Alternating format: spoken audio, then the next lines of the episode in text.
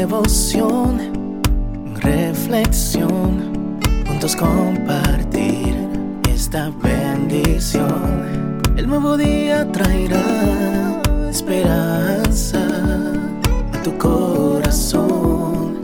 Qué bendición. Darwin Rodríguez, el podcast. Meditaciones matinales para adultos. Cada día más sabio, escrita por el pastor Alejandro Bullón. Socorre al débil. Libertad al afligido y al necesitado. Liberadlo de la mano de los impíos. Salmos 82, 4. Aquella madrugada helada de enero terminaría siendo inolvidable en mi vida era uno de los inviernos más fríos en los Estados Unidos. Nevaba en Dallas, lo que es muy raro. La temperatura estaba bajo cero.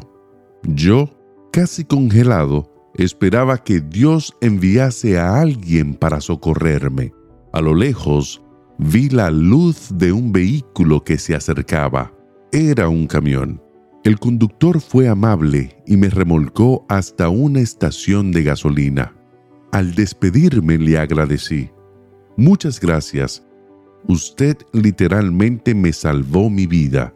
No imagina el bien que me hizo.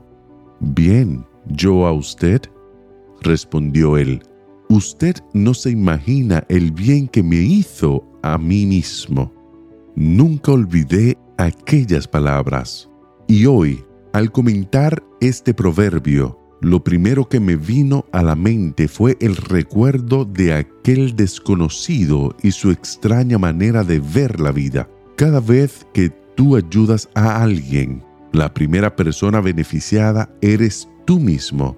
Cualquier tiempo aparentemente perdido haciendo el bien es tiempo ganado. Cuando Dios dice, libertad al afligido y al necesitado. No está colocando delante de nosotros una norma de buen comportamiento. Nos está mostrando una manera de ser felices. Hacer el bien trae paz al corazón. Muchos psicoanalistas inducen a las personas a pensar menos en sí mismas y más en ayudar al prójimo, como un medio de calmar la ansiedad. Los actos de crueldad solo traen tormenta al corazón. Angustia, desesperación, vacío y soledad son los síntomas que indican que algo anda mal en el interior del ser humano. Jesús desea calmar la ansiedad. Uno de los instrumentos que tiene para eso es el propio acto de bondad de sus hijos. Ese es el camino para conducirlos a dimensiones de la vida que no conocerían de otro modo. Abre hoy el corazón a Jesús. Permítele que habite en ti. Sal para cumplir tus compromisos. Ten la seguridad de que Jesús está en el control de tus sentimientos, pensamientos y actos. Camina con los ojos dispuestos a ver la necesidad ajena. Eso disminuirá tu tristeza y tu ansiedad.